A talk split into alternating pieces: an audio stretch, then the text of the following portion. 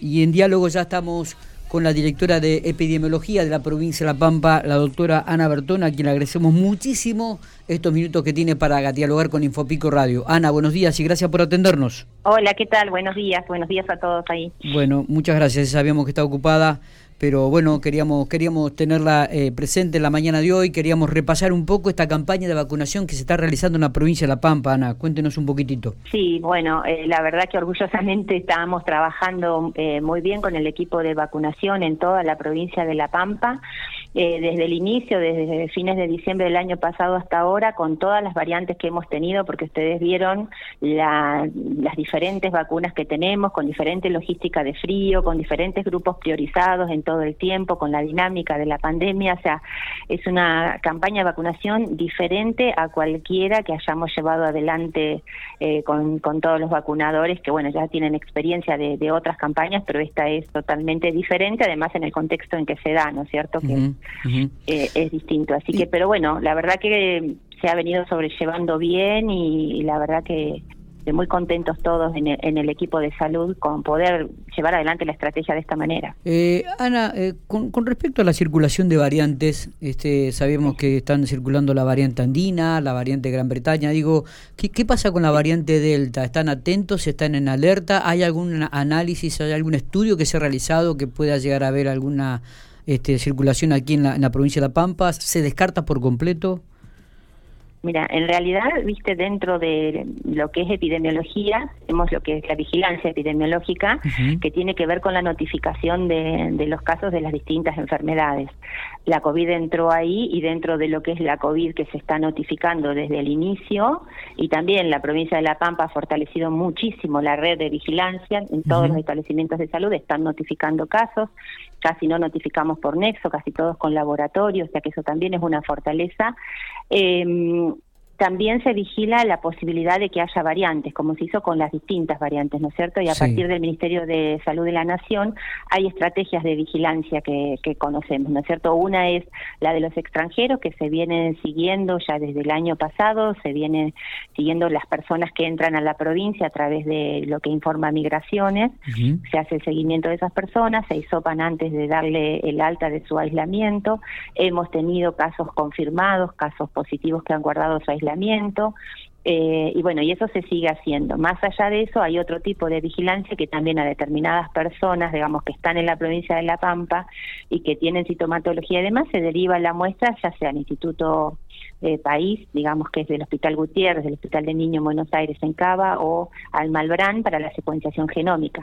Hasta el momento, bueno, en la provincia no hemos tenido variantes Delta confirmadas. Sí estamos mandando todo el tiempo muestras, ya te digo, en esta forma de vigilancia eh, para, para ver que, cuál es nuestra situación. Obviamente no vamos a estar exentos si la variante, que es mucho más contagiosa, ingresa al país y, y bueno, y, escapa a los controles, como es muy posible que pase, como pasó con el COVID en general, ¿no es cierto? sí, sí. Eh, estamos atentos, digamos, estamos haciendo lo que, lo que corresponde. Esperemos que podamos postergar lo más posible para poder completar la mayor cantidad de esquemas de vacunación. Bien, y ahora ya arrancamos con la combinación de vacunas, ¿no? También es importante esto.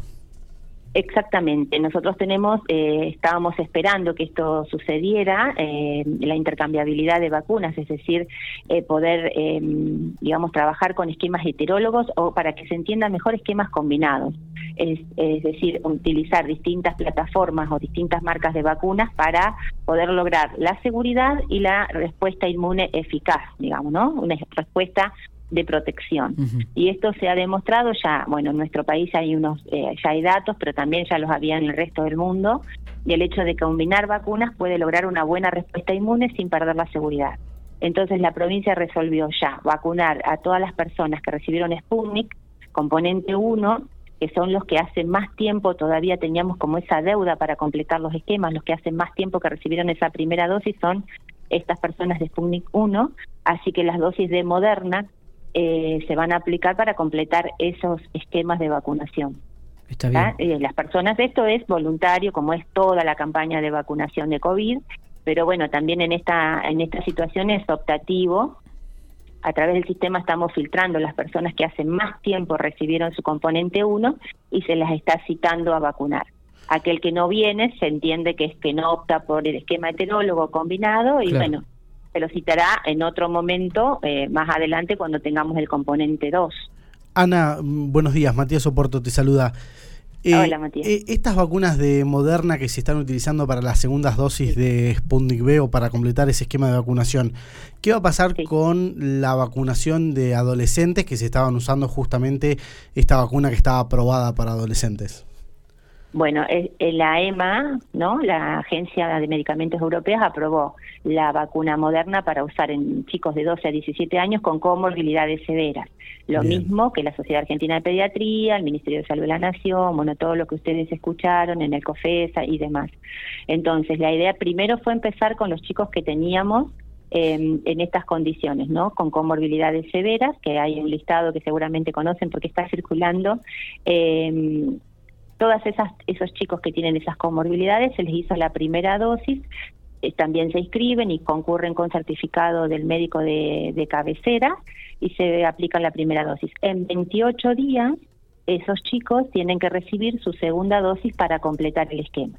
Eso está previsto, digamos, ¿no es cierto?, de completar el esquema hacia a, ese a ese grupo de chicos.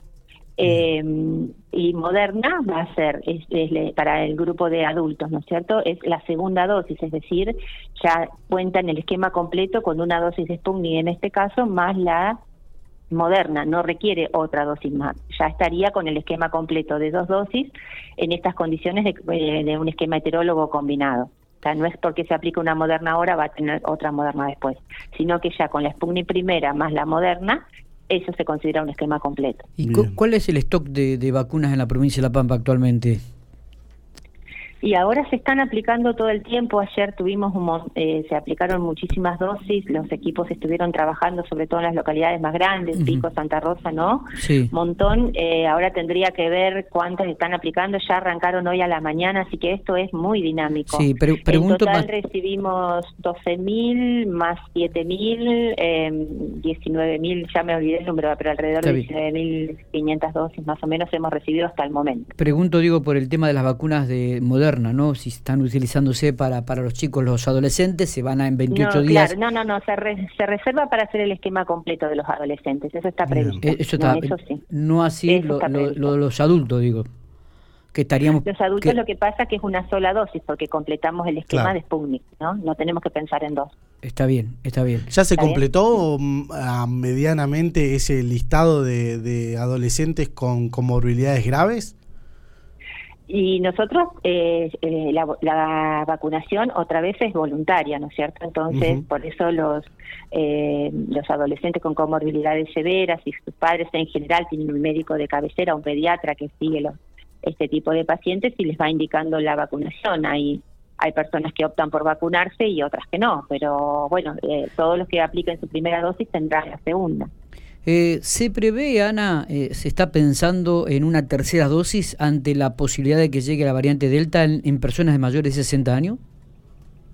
Ahora nosotros estamos, digamos, tratando de cumplir, de completar eh, el esquema de dos dosis, que eso ha demostrado ser efectivo contra la variante Delta. Estamos ahora como, digamos, enfocados en cumplir el esquema de dos dosis para las personas que justamente tienen Viste que la edad siempre es un factor de riesgo, ¿no es cierto? Mayor de 60, más allá de que haya cambiado la mortalidad y demás, siempre es el mayor de 60 el que tiene el factor de riesgo. Y sumarle las comorbilidades. Así que estamos como concentrados en eso. En los adolescentes se concentró en los que aquellos que tienen las comorbilidades que han demostrado por ahí mayor riesgo de la enfermedad de COVID en sí la población más joven no ha sido la población que haya tenido mayores internaciones ni mayor mortalidad por COVID. Eh, ahí ha demostrado ser, digamos, más grave el hecho de que tengan una comorbilidad. Entonces es por eso que se ha enfocado, de acuerdo a lo que se autoriza también de usar la vacuna, eh, vacunar a, esa, a, ese grupo de personas. Eh, ¿Cuál es la, la, preocupación, si existe, Ana, a corto y mediano plazo del Ministerio? En realidad ahora mm, estamos eh, buscando esto, ¿no? En, en primera instancia, desde lo que es el equipo de salud, testear a las personas para tener el diagnóstico, ¿no es cierto? Que la persona esté todavía en la, comunidad, ¿no? Em, si bien todos estamos cansados de, vivir la pandemia, eh, seguimos en ella todavía, estamos eh, con casos que tenemos que confirmar, con gente que aún se tiene que aislar, porque es la manera de cortar la cadena de contagio, ¿no es cierto? Entonces, por un lado, enfocar en, en, en, diagnosticar los casos para generar el aislamiento y cortar la cadena de contagios, en que las personas todavía usemos los protocolos, ¿no es cierto?, que conocemos del uso del cubreboca, el distanciamiento físico, los ambientes ventilados, todavía nos cuidemos porque estamos transitando la pandemia, porque tenemos variantes nuevas del virus que tampoco sabemos todo cómo va a cómo, nos va a afectar. Y por otro lado concentradísimos en completar los esquemas de vacunación con los equipos trabajando, eh, digamos, de, lunes a lunes, te diría, ustedes lo ven, eh, para tratar de que todas las dosis que tengamos estén aplicadas a la gente, eh, generándole la inmunidad para protegerlas de, de, estos virus, de este virus y sus variantes. Así que, digamos, varias aristas son también trabajar con ustedes en conjunto con la comunicación para que les llegue a la gente, ¿no? Este mensaje. Eh, están las vacunas disponibles, las vacunas han demostrado ser seguras y eficaces, aún combinando los esquemas. Y por otro lado, que no tenemos que descuidar el cuidado que tenemos eh, del uso del cubreboca, del distanciamiento, de cuidar a las personas que tienen factores de riesgo. No nos olvidemos que siempre, como yo digo, hay enfermos y no enfermedades. No es lo mismo lo que responda a la vacuna una persona de 20 años sana que lo que responde una persona con en tratamiento oncológico o una persona mayor de edad que a su vez tiene comorbilidades, por más que tenga el esquema completo de vacunas, su sistema inmune va a responder de una manera, ¿no es cierto? No, no somos todos iguales. Entonces tenemos que ser solidarios en el cuidado también. Eh, Ana, le agradecemos estos minutos que ha tenido para Infopico Radio. Eh. Queríamos hablar con usted, queríamos saber cuál era el, sistema actual de vacunación en la provincia de La Pampa, este, si se, todavía tenemos stock de vacunas y principalmente, vuelvo a reiterar la pregunta, no aquellos que me preocupaba, aquellos que eh, han recibido la primera dosis de Sputnik y que están esperando la moderna, si tendrán la posibilidad también, este, no van a abarcar a todos los pampeanos porque son muchos los que están esperando la segunda dosis. Esto también lo han previsto ustedes. Lo Mi prioridad es completar los esquemas con segunda dosis. Eso ha mostrado ser efectivo contra la variante Delta. Entonces vamos por eso, digamos, vamos para ofrecerla a todos los pampeanos eh, que tengan, priorizando los que tengan mayor riesgo, ya sea por edad o por comorbilidad. Así que estamos enfocados en eso en principio, de acuerdo a la disponibilidad de vacunas que tenemos, pero ustedes bien conocen que en La Pampa no quedan las vacunas en la heladera, tratamos de que estén eh, aplicadas en las personas, así generamos la, la inmunidad lo más oportunamente posible. Gracias por estos minutos, como siempre. No, por favor, gracias a ustedes. Un abrazo.